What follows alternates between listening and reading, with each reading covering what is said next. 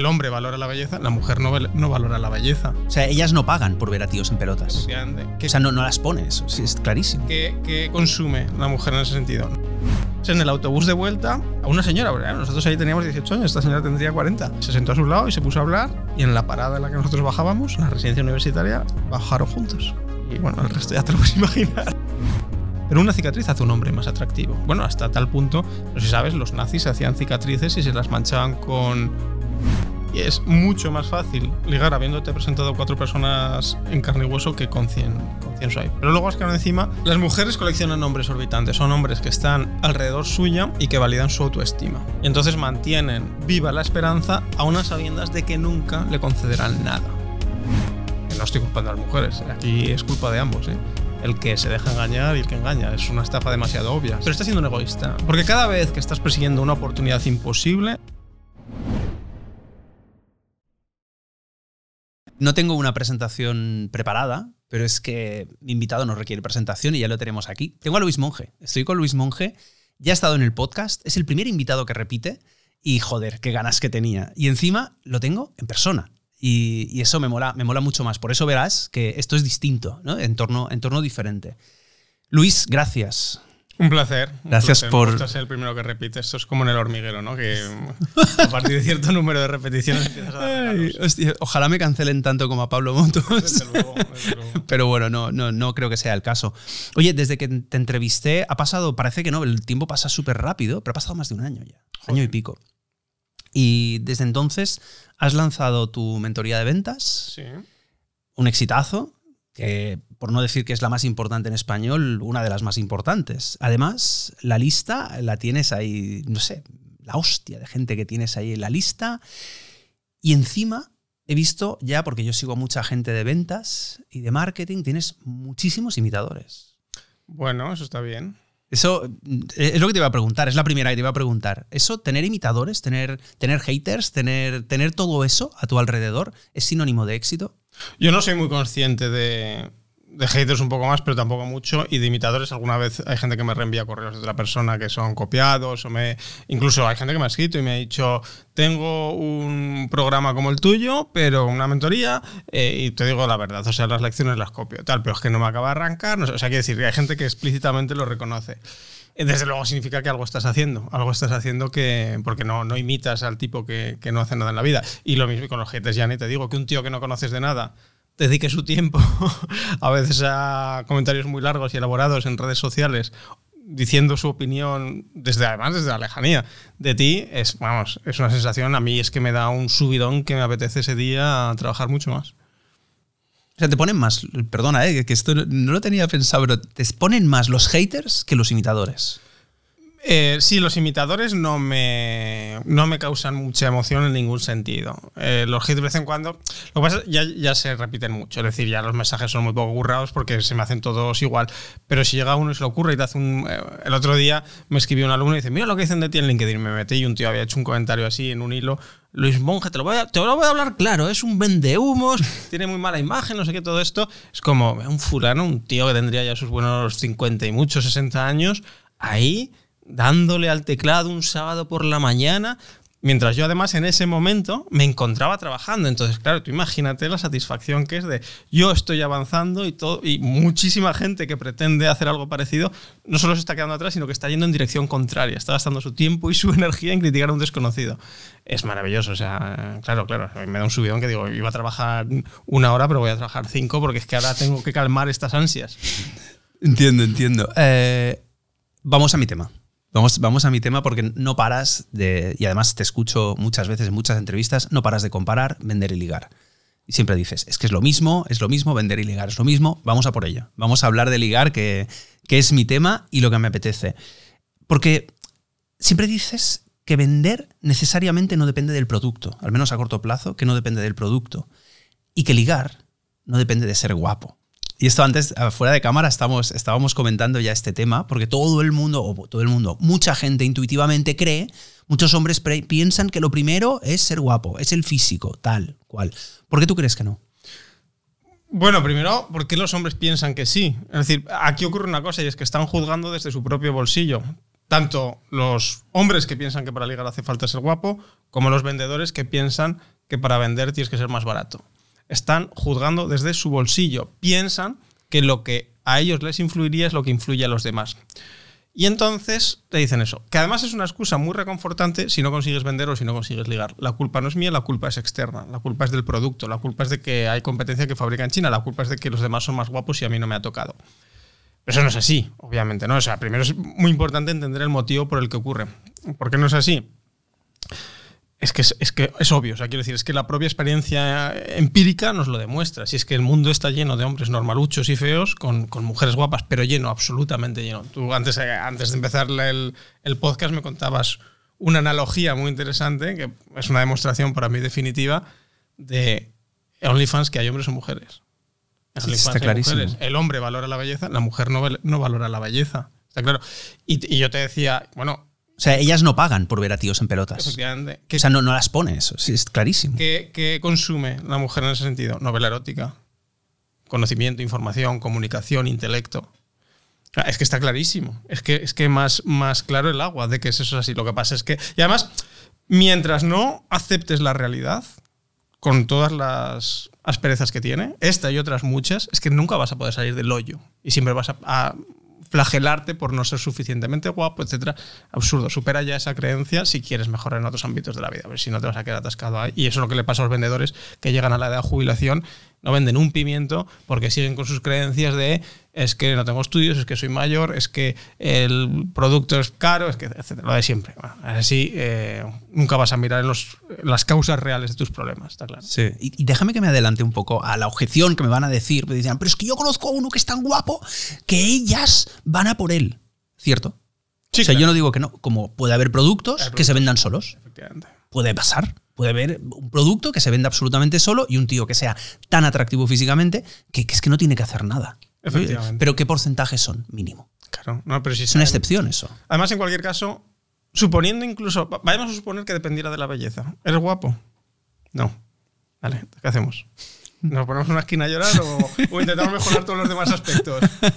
cierto, cierto. No, pero, pero hay gente que lo que. Lo, producto, no, ah, pero hay gente que esas, lo has dicho antes, que tiene esa. Eh, ¿Cómo lo diría? Esas explicaciones que, que les consuelan la culpa es de que hay muchos huelebragas, la culpa es de que hay muchas feministas, la culpa es de que no soy guapo. Y excusas te puedes inventar las que quieras. De la economía, de los políticos. Si es que los paralelismos entre la venta y el ligar son absolutos. Es de la competencia, es de China, es de, las, eh, de la guerra ucrania, que sí, que sí, que ya, que sí, que vale. A ver, que esas son las reglas para todos, ¿eh? Clarísimo. Entonces, eh, vamos, vamos otra vez a, tu criterio. Esto, perdona, es que esto, esto, nos lleva a un discurso eh, que ahora está muy de moda, que se ha puesto muy de moda, la meritocracia no existe ah, es muy bueno esto. La meritocracia no existe. Vale, hay un fulano que en condiciones similares a ti ha llegado más lejos. Condiciones similares es de época en la historia, lugar de nacimiento, recursos familiares. ¿Sí o no? Sí, sí. Seguro, seguro que lo hay. Seguro que lo hay. 100% suerte. 100% suerte. ni contactos, ni. Claro que no. ¿Le ha ido en la vida en todo mejor por 100% suerte? Pues muy bien, quédate en ese rincón. Quédate en ese rincón llorando, que es que no te quiero ni que te acerques a mí. Claro. Sí, sí, está, claro.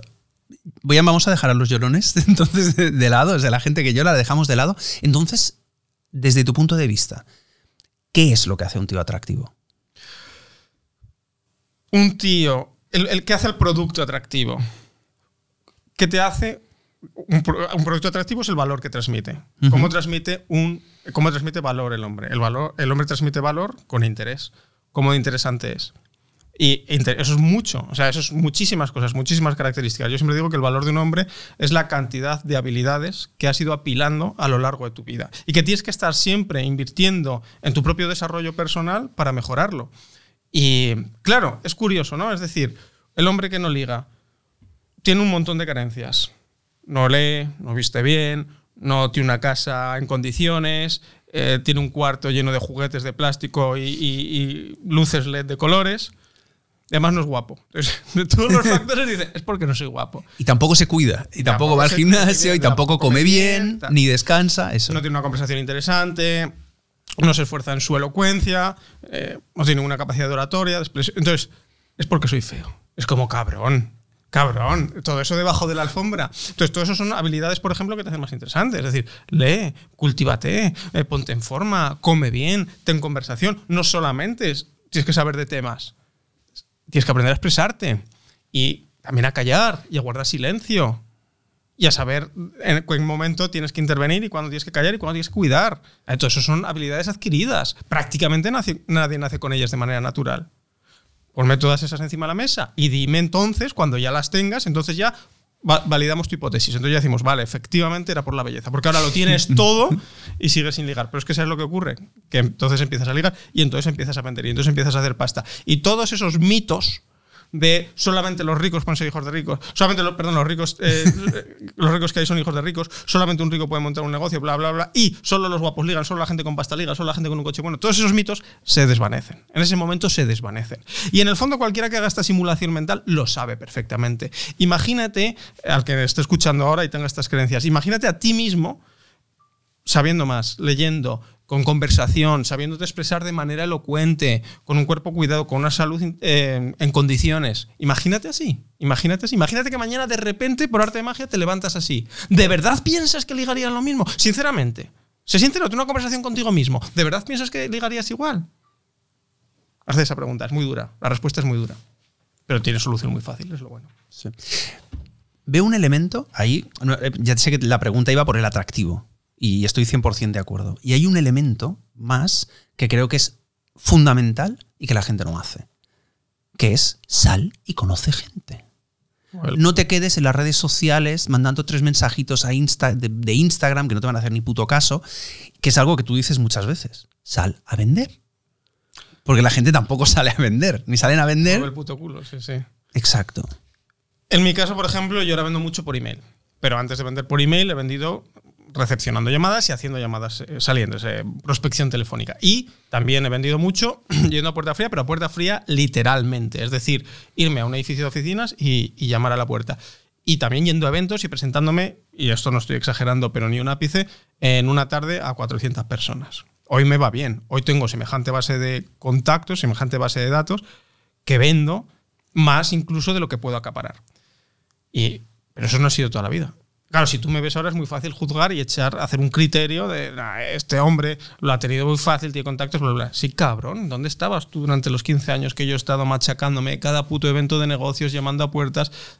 Entonces, mueve el culo. Estoy harto de gente que entonces ve mi foto de hoy y dice, ah, pues entonces voy a empezar a mandar emails. No me funciona. Es como, cabrón, sal a la puta calle y mueve el culo porque ahí es donde vas a aprender cómo piensa tu maldito público objetivo sean mujeres en el caso de ligar, sean empresas o clientes finales en el caso de vender. Y eso te va a permitir comunicarte de tal forma que ligarás más fácil por cualquier otro canal. Pero es exactamente lo mismo. No, yo quiero empezar a ligar por, Instagram. A ver, se puede, la ley de los grandes números. Si tú llamas a suficientes puertas, alguna te abrirá. Pero ¿crees de verdad que ese es un proceso que tiene ningún sentido? Si todavía no entiendes suficiente al público, ¿por qué no hablas con él en persona? Y luego, además, en el fondo, ¿por qué estás haciendo eso? ¿Por qué tiras de Tinder? ¿Por qué tiras de Instagram? tiras porque da mucho miedo presentarte a un desconocido ni siquiera el rechazo. Casi el rechazo es lo de menos. Si casi cuentas con él cuando empiezas, porque es lo que te va a ocurrir el 99% de las veces, lo que da miedo es presentarse a un desconocido. Y yo entiendo que tiene su lógica, ¿eh? ojo.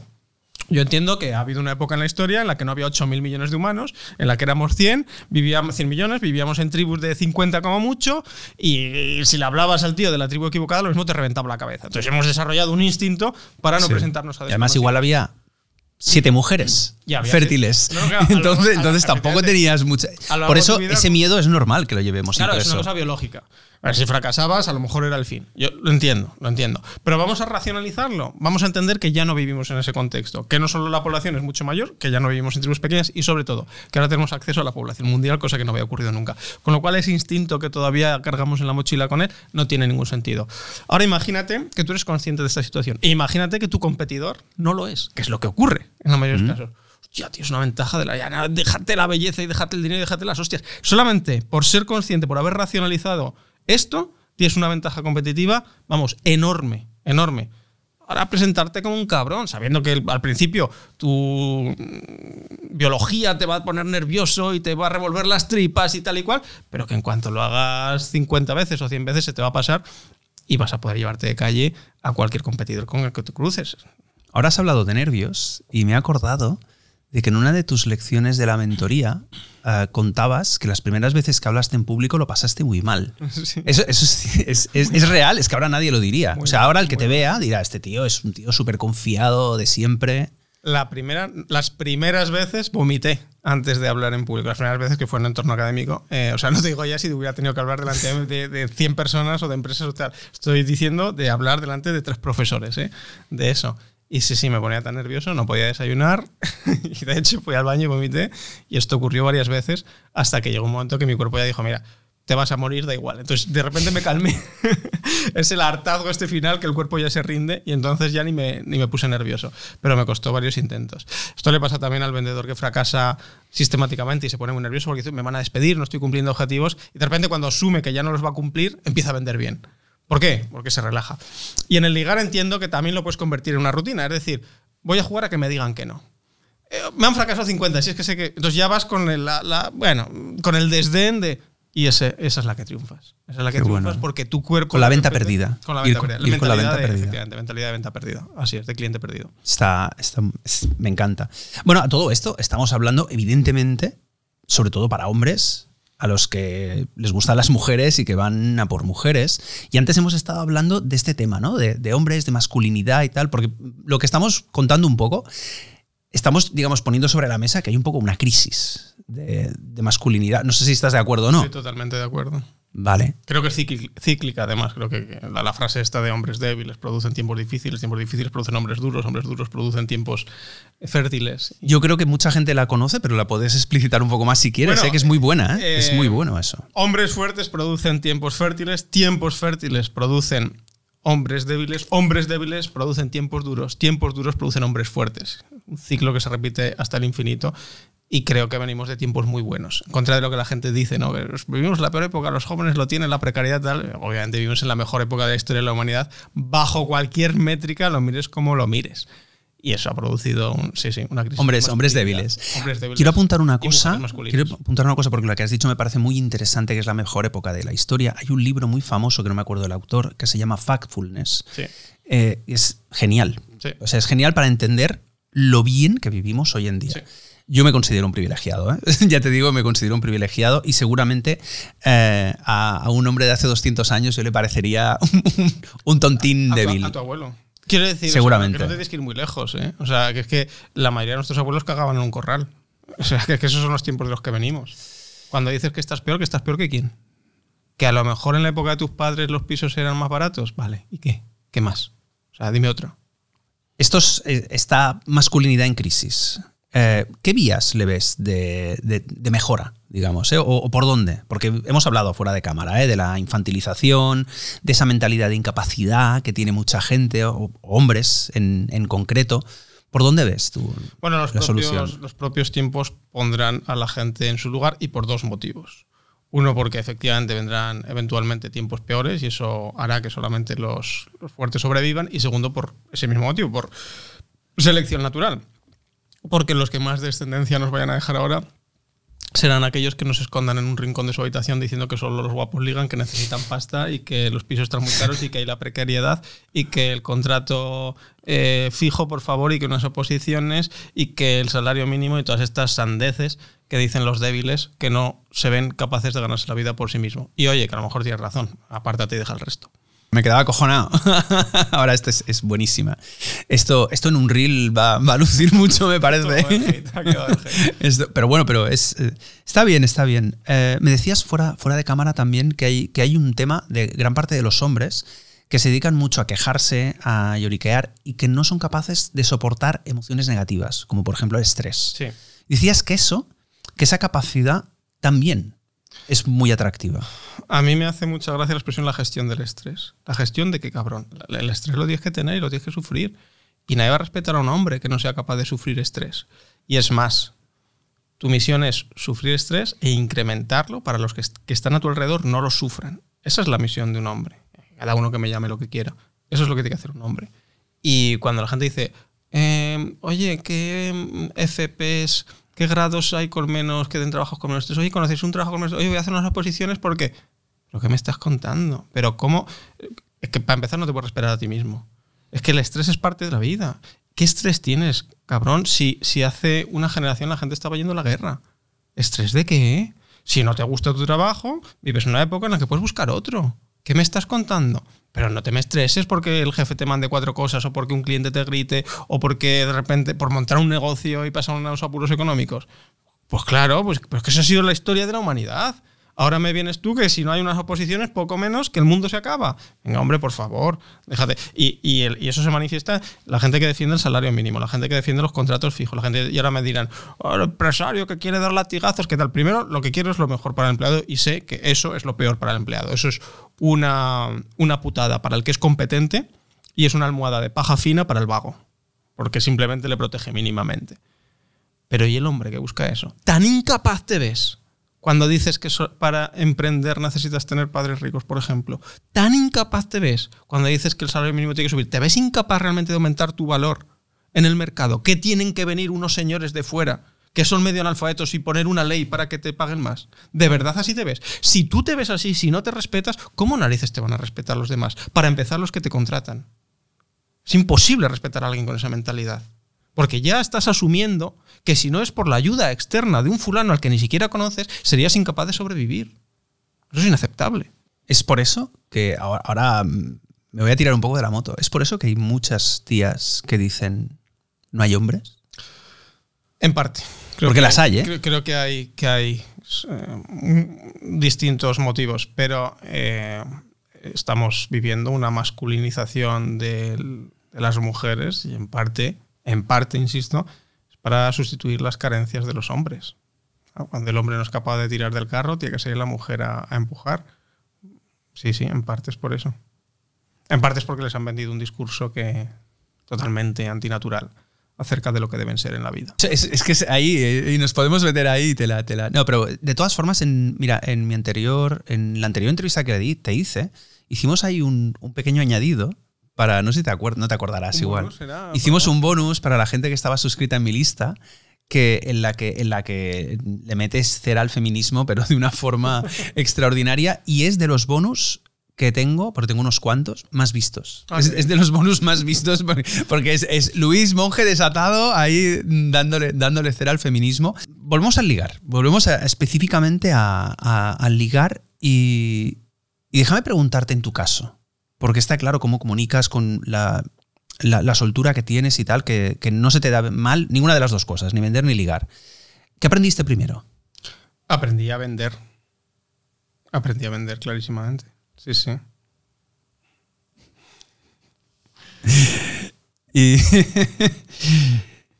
¿Y recuerdas alguna situación así de cuando eras joven, que hace dos días de esto, cuando eras joven, que te enseñara a ligar mejor? He aprendido más a ligar, uno, vendiendo y dos, observando cómo ligaban otros. Un... Esto lo hablábamos un poco antes también. Un excelente documental de seducción, de ventas, de psicología es First Dates. Te puedes poner ahí.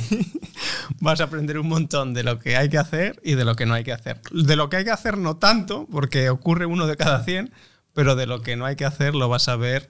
Y suspende. Hay una, buena forma de juzgar eso, de, ver a otro vender o ver a otro ligar, es voy a hacer una eh, suspensión de juicio. Voy, voy a eliminar mis creencias. Y simplemente voy a ver la reacción del que tengo enfrente. Y da igual que el que tengo enfrente le diga al que vende que le gusta mucho, que es muy guapo, que es maravilloso, solamente me voy a basar en los hechos. Si al final se van juntos, me da igual que sea una relación comercial, como si es una relación sentimental, o no se van juntos. Y todo lo demás lo voy a ignorar, mi juicio incluido, insisto. Entonces es tan fácil como eso y empiezas a encontrar patrones. Mira, que sí, que sí, que la otra o el cliente le ha dicho que le ama, pero la realidad es que no se han ido juntos y ha hecho esto, esto y esto. Y este ha hecho esto, esto. Y este que ha hecho esto, esto. Y así encuentras muchas veces cosas que funcionan, técnicas que funcionan o comportamientos que funcionan más que técnicas que, que son muy poco intuitivos, que son lo contrario a lo que tú creerías que funciona. No quiero repetirme otra vez, pero lo de la belleza cuando una persona que no es bella liga, dices, coño, pues a lo mejor la belleza no. Pues claro que no. Aprende de ese caso. ¿Qué ha hecho esa persona bien? Oh, pues tenía una conversación brutal. Bailaba de maravilla. Era un tío súper misterioso. Hay mil características que se pueden valorar positivamente. o, otra, otro mito, ¿no? La belleza, pero también el cuerpo de gimnasio, ¿no? Es que, claro, Sí. hay que ir al gimnasio y ponerse cacho. Al gimnasio, está muy bien, pero te va a ayudar mucho a la cabeza. Pero olvídate, o sea, habrá, todo el mundo tiene sus filias y habrá gente a la que justamente eso le, le ponga súper cachondo. Pero no es lo normal que a una mujer le encante un cuerpo exagerado de gimnasio. No es lo normal. Lo normal, incluso si le gusta, no va a ser lo que más le va a destacar en su escala de prioridades. Eso es así. Entonces, a ligar, donde más he aprendido es observando a los que lo hacen mal. A los que lo hacen mal. A los que lo hacen mal. Pero, ¿y no has observado, pregunto, ¿eh? ¿O has vivido cerca de alguien que lo, haga- lo Sí, hiciera bien? Sí. Sí, tengo un par de casos en mente muy, muy, vamos, muy cercanos. Uno es, es un amigo que liga con muchísima facilidad y, y no tiene, es, yo diría que es un natural, que es una persona que resulta atractivo automáticamente. Transmite algo y además incluso siendo hombre te ves atraído a él. En cuanto lo ves dices, qué chico más majo, más simpático, más cariñoso, más familiar, ¿sabes? O sea, te, te dan ganas de estar con él y, entonces es muy fácil de entender el sentimiento que provocan las mujeres. Es difícil de entender por qué lo provoca, pero tiene una sonrisa magnética. Y yo creo que es por, que por ahí van los tiros. Este es un tío, yo lo he visto moverse en ambientes en los que no, no habla idiomas, en, en los que no estábamos eh, fuera de España. Y el tío era el que más amigos hacía. Y se juntaba a todo el mundo y abrazo y tal. Y es porque tiene una sonrisa magnética. Es un tío que te mira y está sonriendo y te entra ganas y dices, pero ¿qué? O sea, y te ríes con él, es increíble. Transmite, pero claro, esto es muy difícil de emular. Muy difícil. Porque eso no se puede aprender. Entonces, del, del natural, Seguro que puedes aprender algo, pero es muy complicado. Pero el otro en el que estoy pensando es un tipo que su técnica era fuerza bruta. Fuerza bruta. Entonces habría muchas puertas. has enviado algún correo, creo, Sí, sí, hablando sí. de él. No, no, cuenta, cuenta. José ¿cómo, Luis, este- cómo era José Luis?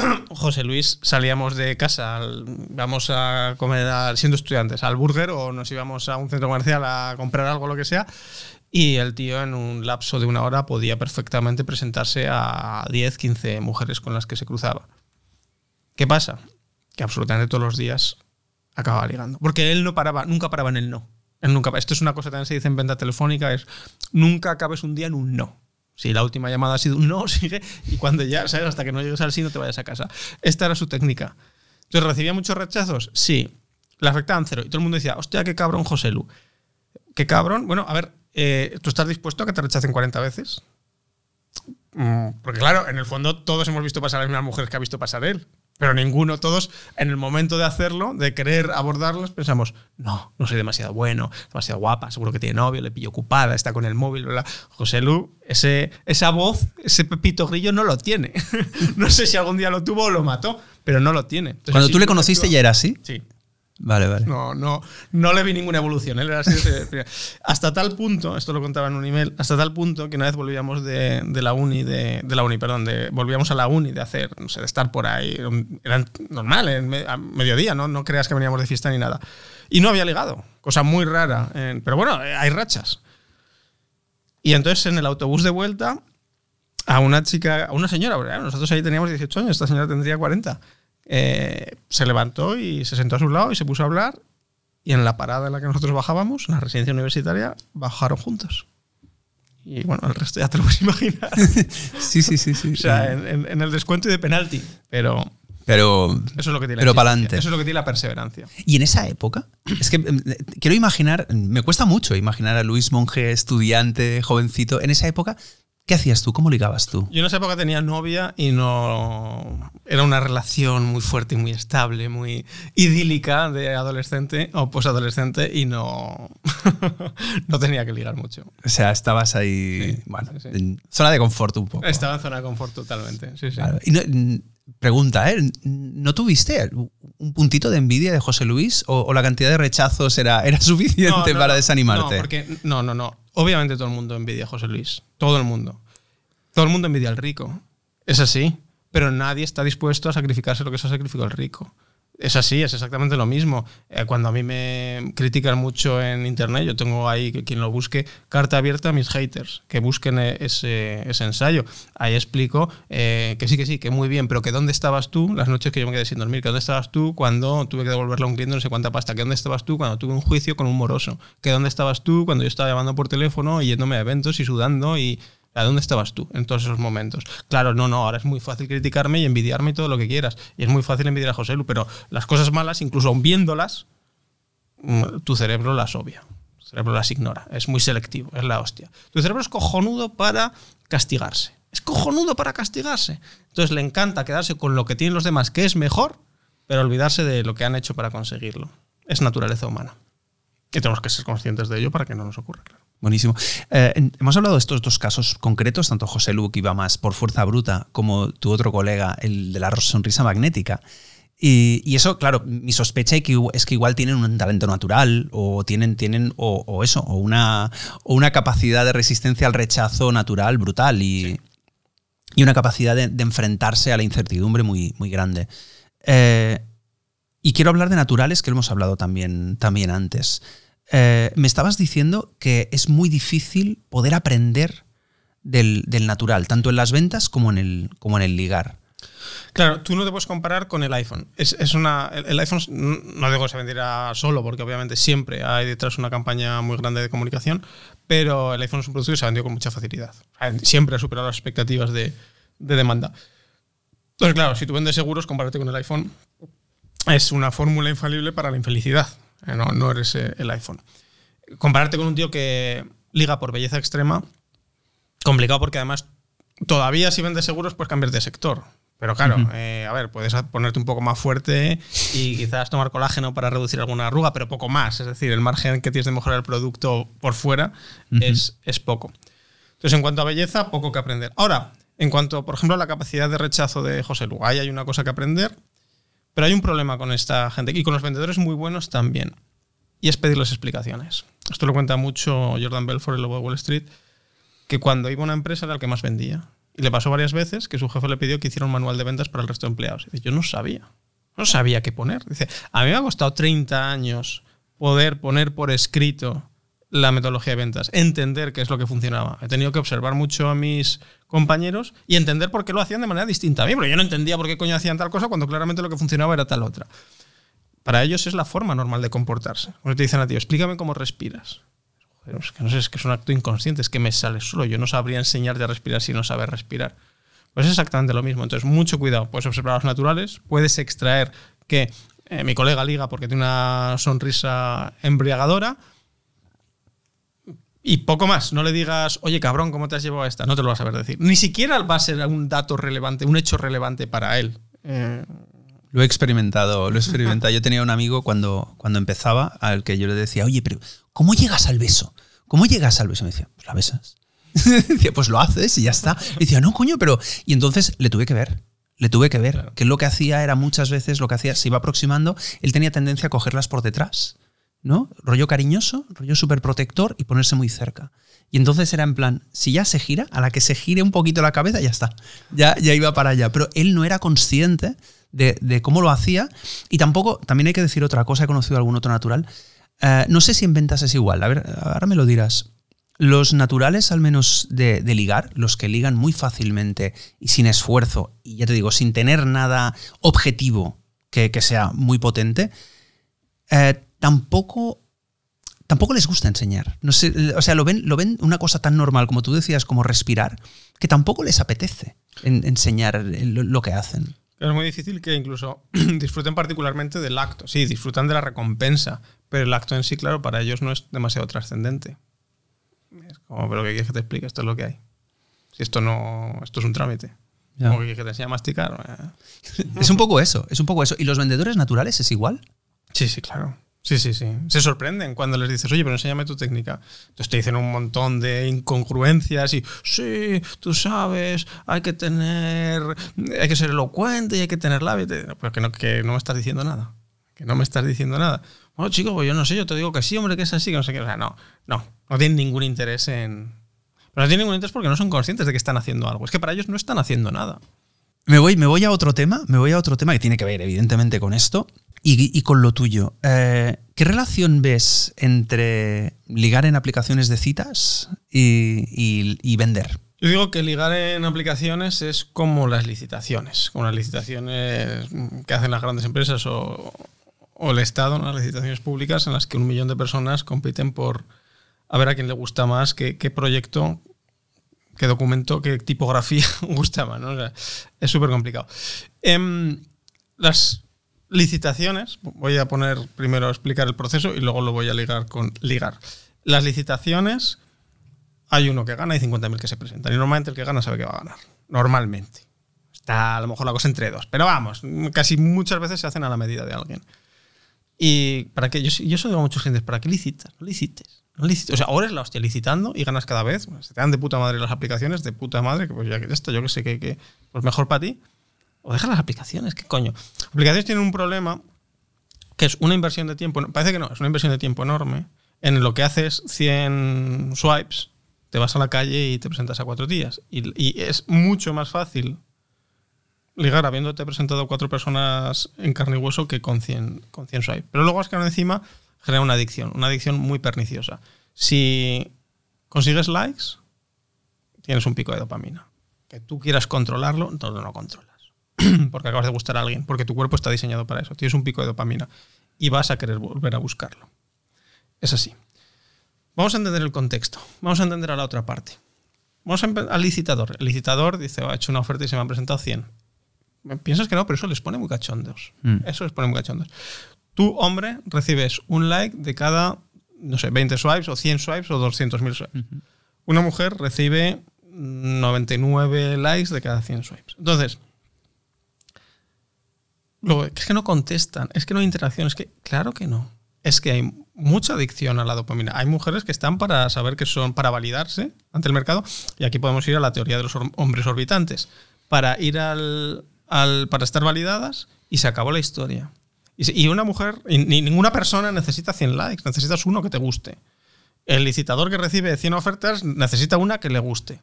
¿Qué haces de mono rellenando el, la pila de documentos que se han presentado? estás perdiendo el tiempo y estás perdiendo la salud mental. Eso es lo que opino de las aplicaciones ligar. Tienes una técnica depurada, unas fotos súper cuidadas, una gracia para escribir descripciones increíble para iniciar conversación y oye, tú sabes que te metes y a la hora estás, chico, vale, yo qué sé, no digo nada. Sabes que dices el truco, pillado las licitaciones porque conoces al director de compras o porque juegas al golf con el jefe o porque mil historias. Ok, muy bien, participan licitaciones. Pero macho, hay más clientes que lo organizas. Hay más clientes que lo organizas. Sal a la calle a buscarlos. Porque cada día que no lo haces, estás perdiendo dinero y estás perdiendo oportunidades de ligar. Ya te digo, si quieres nos metemos con la teoría de los hombres orbitantes. Pues me gusta, me gusta la teoría. Solo quiero apuntar que además el pico de dopamina no solo se produce cuando consigues un match, se produce también cuando esas chicas que tienes, que tienes en, ahí, en, los, en los matches, te van escribiendo. Totalmente. Entonces, claro, es, constante. Yo al final me quité las aplicaciones. Eh, tengo un curso de, ligar en Tinder y, y al final dije, se acabó.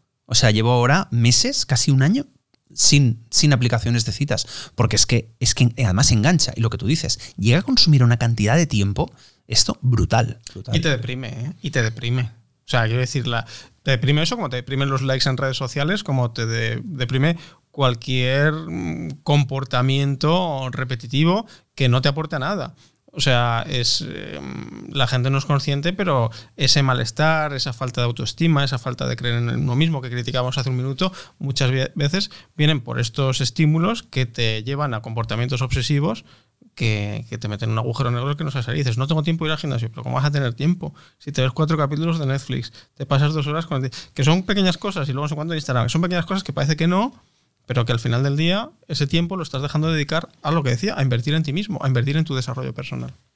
Muy bueno. Esas pequeñas cosas, esas medias horas que dedicamos a cosas que son superfluas y que, y que encima solo dan esa dopamina barata, nos, nos, resta de hacer cosas que podrían hacernos mucho más felices. ¿Cuántos libros al año leería una, un usuario medio de Instagram si el tiempo de Instagram lo dedicara a leer libros? Es que, una barbaridad. Claro, es que, ¿y cómo, en qué posición vital te coloca eso, te posiciona eso.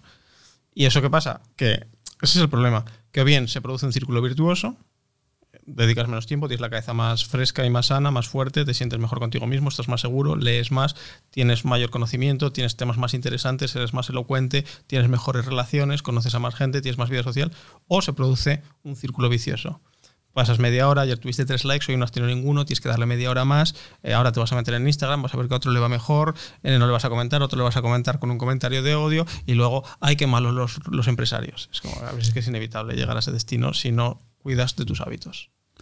No nos, olvidemos, no nos olvidemos, iba a decir orbitemos, del, del hombre orbitante, que ¿Cuál es tu teoría del hombre orbitante? Hombres- las mujeres coleccionan hombres orbitantes. Son hombres que están alrededor suya y que validan su autoestima.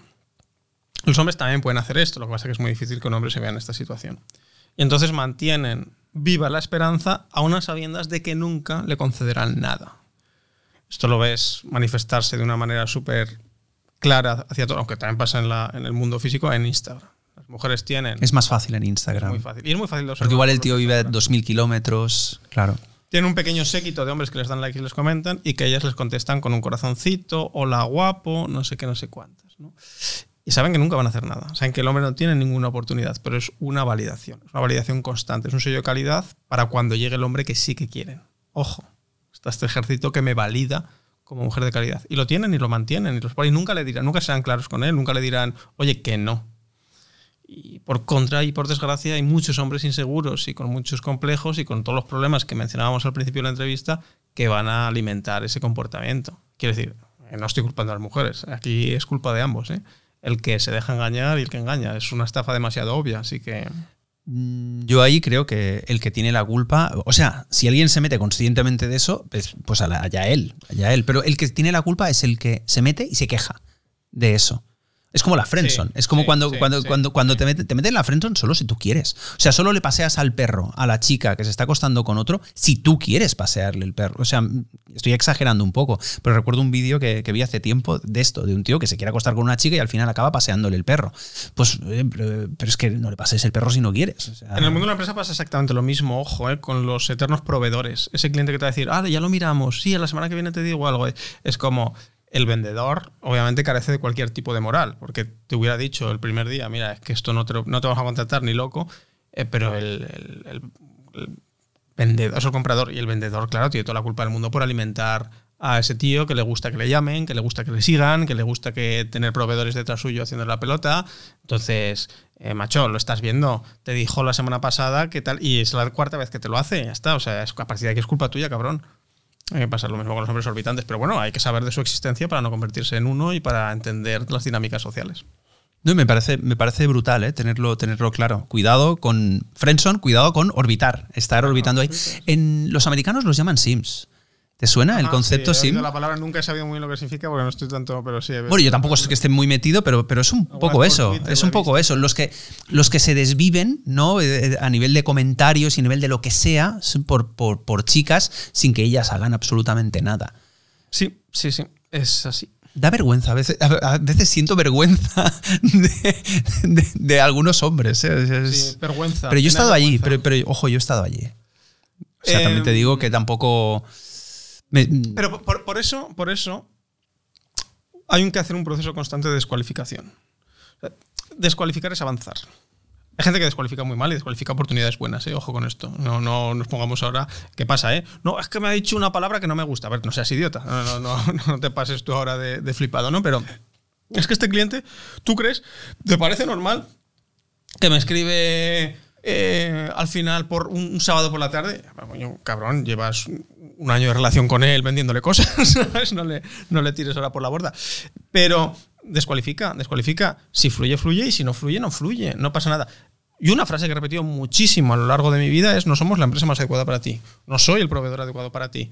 Y solo ocurre en una de dos cosas. Dejas de perder el tiempo y por tanto se lo puedes dedicar a gente que estaría encantada de trabajar contigo o, ¿sabes lo que ocurre también a veces? Que despiertas un atractivo brutal. No, no, ¿cómo, cómo, cómo? y entonces te compran. Y entonces te compran. Porque estaban, y esto puede ser, estaban en un juego de validación. Era un juego de. Bueno, en ligar lo llamáis shit tests, ¿no? Sí. Bueno, pues estaban haciendo eso, están diciendo, a ver, a ver, a ver, realmente estás necesitado. Realmente y es como a la segunda de cambio dices, mira, que no, que no soy el proveedor más adecuado para ti. No, no, no, espera, yo no quería decir eso. Ah, bueno, pues vale, hombre, si tiene que ser así, es así, no sé qué. A veces que les entran unos deseos brutales. Pero vamos, es que esto lo conocemos de toda la vida. Es a la persona que más caso haces es la que menos caso te devuelve. Correcto. Y cuando empiezas a pasar de ella es cuando, ¿qué pasa? Ay, que se me ha ido el hombre orbitante, vamos a recaptarlo. Vamos a volver a, a, a conseguir al feligrés, a la oveja descarriada que se nos ha ido. Y a veces incluso pudiendo triunfar. Esto no significa que cuando rechaces a una mujer va a ir detrás tuyo. No significa esto. Significa No. que puede ocurrir. Pero que tengas en mente que a menudo una gran victoria es saber retirarse a tiempo. Es ahí 100% de acuerdo. Porque encima tienes más tiempo para dedicar a otras personas, a, conocer más gente Y, lo típico. A la gente lo que pasa es que le da miedo. Le da miedo y como tiene una chica que de vez en cuando le escribe y que tal vez se toman un café y no tiene nada más, pues dice, bueno, pues, pues al menos tengo esto. Pero mira, eso es un acto de egoísmo, porque es un acto de egoísmo que sé que lo haces por miedo, que lo sé que lo haces por el, por el pico de dopamina cada vez que te mando un WhatsApp. Eh, cuando dices además, "Ya, pues ahora voy a tardar en escribirle. Tardar en escribirle es 39 segundos. Eso es tardar en escribirle, ¿no? Em, pero estás siendo un egoísta. Porque cada vez que estás persiguiendo una oportunidad imposible, estás privando de tu compañía o de tus servicios a alguien que estaría disfrutando muchísimo junto a ti. Joder, esto es tan bueno que vamos a acabar así. ¿Qué te parece? Lo que tú quieras. es súper lapidaria esta frase, me ha encantado. Mira, te voy a hacer la última. Pero. ¿Qué te hubiera gustado decir que no te he preguntado? Joder, me queda bastante a gusto. No, no- no quería meterme demasiado en temas de feminismo. Bueno, sí, voy a decir una cosa que, que no he dicho, que creo que es bastante em, resumen de toda la charla de hoy. Vamos a hacer una reflexión sobre las cicatrices. Ah, Me gusta mucho el tema de las cicatrices. Para los hombres que tienen ideas extrañas acerca de lo que resulta atractivo. Hemos estado hablando todo el rato de ligar y haciendo un símil con la venta. Entendamos, tú lo has dicho antes, que estamos hablando de hombres a los que les gustan las mujeres. Estamos hablando de relaciones heterosexuales. Y en las relaciones heterosexuales, por lo general, el hombre vende y la mujer compra. Sí, pero yo fui la que... Ya, sí, pero por lo general, el hombre vende y la, mejor, la mujer compra. La mujer tiene oportunidades y el hombre tiene que esforzarse. Eso es así. Bien. Dicho esto, ¿qué ocurre con las cicatrices? Una cicatriz hace menos bella a una mujer y peor candidata para pareja. Es así, punto. No es ni cruel ni otra cosa, es la realidad. No, hay gente que dice, no, qué triste. No, es la realidad. La realidad no es triste ni es alegre, es lo que es. Y esto es lo que es.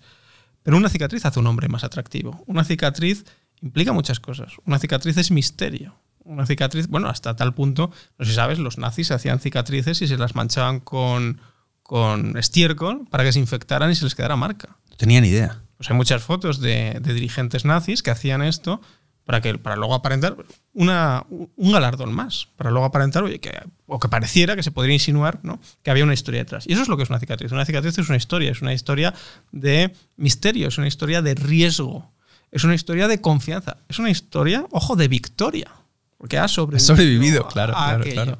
Claro. Una cicatriz implica muchos atributos, que no vengan a diario a rajarse la cara, ¿vale? Pero Y a ponerse estiércol. no, no lo, no lo hagáis. ¿eh? No, Eso no pero lo más, hagáis. más de uno moriría por la infección seguramente.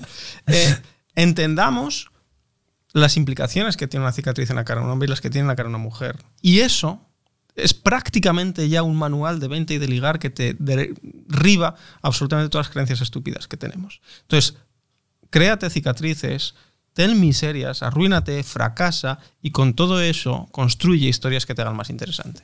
Te voy a decir que vamos a acabar. Ahora te voy a decir que vamos a acabar. A ver si se te ocurre alguna otra cosa súper brillante como esta. Igualmente, eh, de verdad ha sido un placer. Muchas gracias, Luis. Lo mismo digo, Héctor, encantado de venir por aquí. Y hasta la persona. próxima.